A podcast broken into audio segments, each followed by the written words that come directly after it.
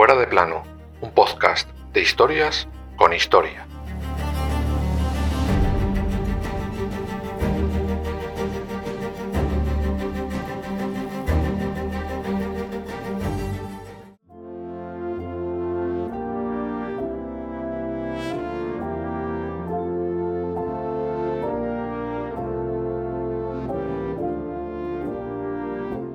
Elizabeth Alexandra Mary Windsor ya descansa en paz. El puente de Londres cayó después de 70 años y 98 días de reinado. Hoy traemos a este especial fuera de plano a una de las figuras históricas más importantes del último siglo, la reina Isabel II de Inglaterra. Pero tranquilos, que como ya sabéis, en este podcast nos gusta fijarnos y poner en primer plano asuntos que han pasado más desapercibidos. Por eso no os vamos a contar lo que los medios de comunicación os llevan contando un par de semanas. En este especial os traemos dos hechos que cambiaron el curso de Inglaterra y que sin ellos la reina Isabel II nunca hubiera llegado al trono. Un rey que no quiso ni pudo reinar y un cambio de apellidos. Sí amigos, los Windsor nunca fueron los Windsor.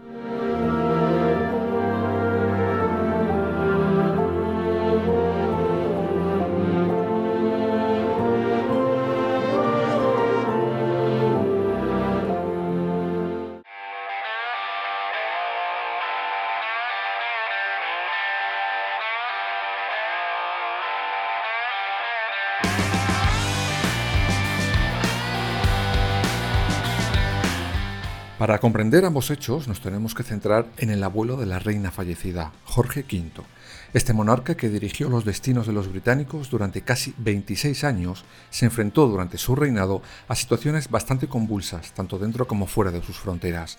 Pero hoy nos vamos a centrar en un hecho especial, la Gran Guerra, la Primera Guerra Mundial.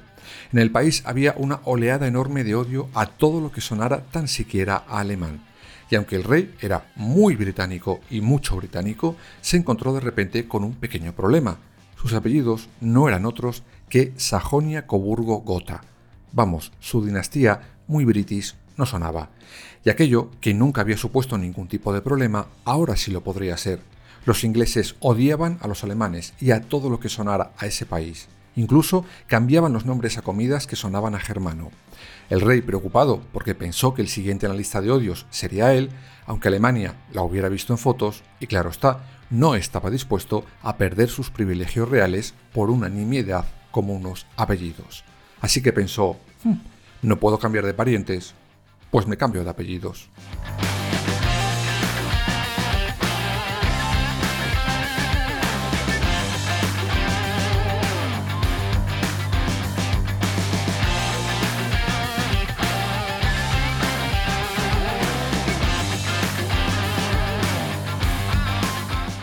Y oye, que dicho y hecho, el 17 de julio de 1917, el rey Jorge V proclama lo siguiente, abro comillas, el rey tiene satisfacción de informar al Consejo de su determinación de respetar el nombre de su casa y de su familia y de interrumpir todos sus títulos alemanes. Hemos resuelto para nosotros mismos y nuestros descendientes y descendientes de nuestra abuela, la reina Victoria, renunciar y acabar con el uso de todos los títulos y dignidades alemanas. Los descendientes en línea masculina de nuestra abuela Victoria que sean súbditos de este reino llevarán el nombre de Windsor. El uso de los grados, títulos, dignidades y honores de duque y duquesas de Sajonia-Coburgo-Gotha y otras denominaciones alemanas ya no nos pertenecen. God save the king. Y oye, que se quedó tan pancho. Es como si el emérito le hubiera dicho a su hijo, oye, que esto de los Borbones suena pelín corrupto.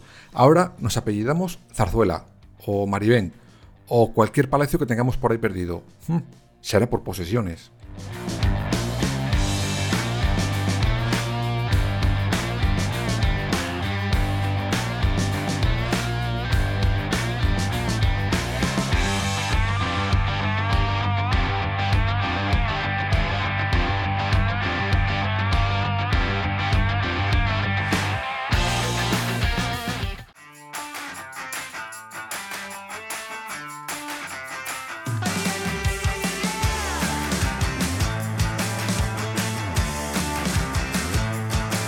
Pues nada, ya les tenemos a todos los antiguos Coburgo estrenando apellido de Castillo. Pero claro, ¿qué ocurrió con los hijos de la reina Isabel II?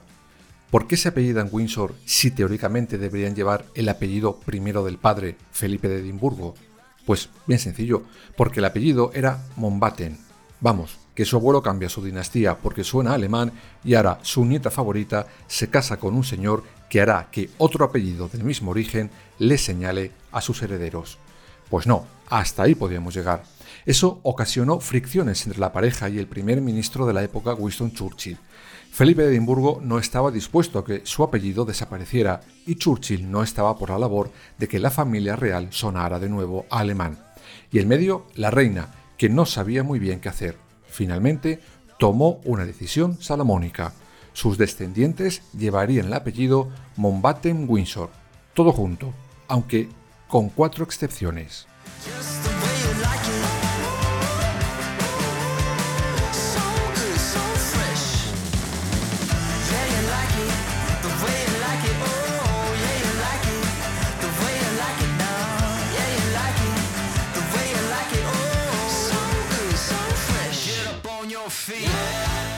Y esas excepciones se llamaban Carlos, Ana, Andrés y Eduardo, es decir, los cuatro hijos de la pareja. Es decir, el heredero de la corona se llamaría Windsor. El nuevo megamix de apellido lo llevarían solo descendientes que no fuesen príncipes o altezas reales. Vamos, un premio de consolación para el pobre de Felipe. Aunque por lo que dicen que dijo, mucho consuelo no le supuso, ya que llegó a gritar en su momento, y abro comillas, soy el único hombre en el país al que no se le permite dar su nombre a sus propios hijos. No soy más que una maldita ameba. Y oye, razón, lo que se dice razón, no le faltaba.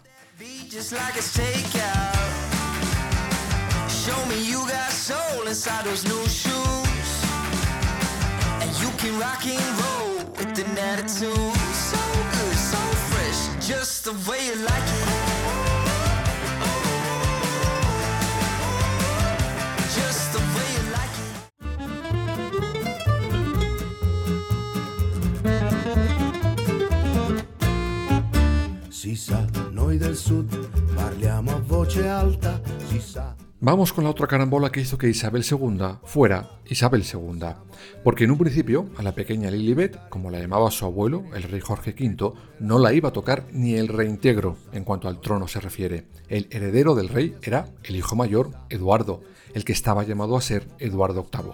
Pero había un pequeño problema. La imagen pública que tenía ese heredero era de un auténtico playboy derrochador y con ciertos gustos por lo nazi.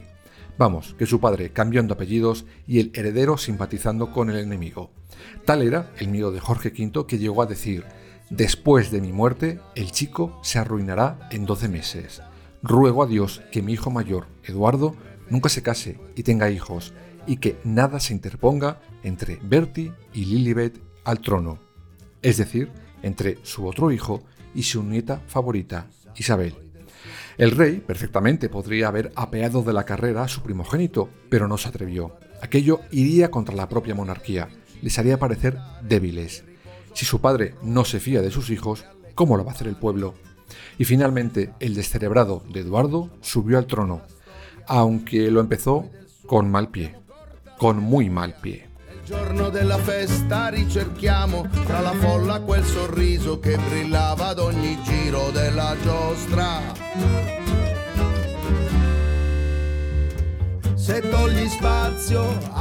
Dicen que durante la procesión hacia el Palacio de Westminster, donde el ataúd de Jorge V se iba a exponer al público, la corona imperial del Estado cayó desde la parte superior del féretro y aterrizó en la canaleta cuando el cortejo llegaba al patio del palacio. El nuevo rey, Eduardo VIII, la vio caer y se preguntó si no sería un mal presagio para su nuevo reinado. Eduardo abdicaría antes de un año y su hermano Alberto, duque de York, subiría al trono come Jorge VI. Si sa, noi del sud cerchiamo l'oro in mare aperto, ma non disperiamo se il conto è in rosso. Dicono che il tempo sia denaro. E se fosse così, riusciresti a scambiare il tempo con due pezzi da 50? Se prende spazio Pero aparte de esta supuesta mala señal, mal augurio, el nuevo rey estaba destinado a no durar, por dos razones. La primera, por sus simpatías hacia el mundo nazi. Ya lo contaremos con más detalle en su momento, pero los nazis tenían previsto devolverle al trono una vez que estos tomaran Gran Bretaña durante la Segunda Guerra Mundial, algo que nunca llegó a suceder ya que el primer ministro Winston Churchill, que era pleno conocedor de las intenciones alemanas, envió tan lejos como pudo al abdicado rey y a su mujer con la excusa de hacer un trabajo para la gran corona británica, sabiendo que no podrían negarse porque se delatarían.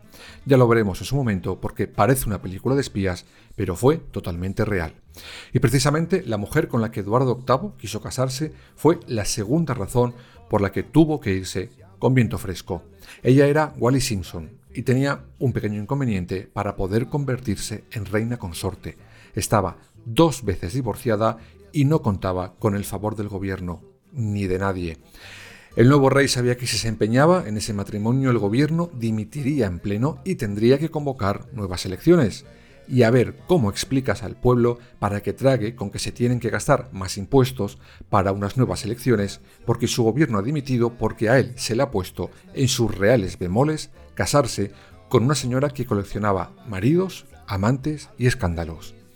Finalmente, tras 325 días, dijo a la corona, ahí te quedas, y él se quedó con Wally Simpson.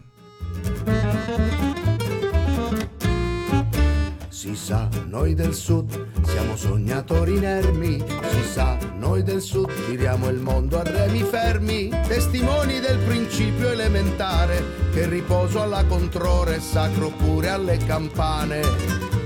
Si sa, noi del sud facciamo a pugni con la storia, si sa, noi del sud abbiamo corta la memoria, nel giorno della festa ricerchiamo tra la folla quel sorriso.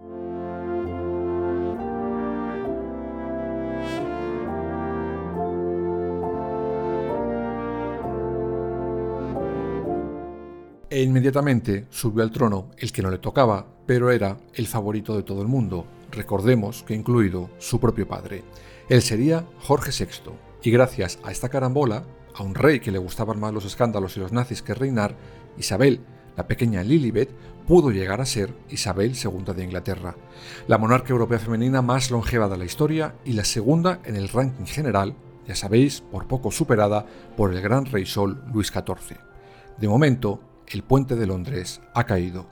Dios salve al rey Carlos III, que a sus más de 70 años va a empezar a trabajar. Pero bueno, más vale tarde que nunca, ¿no?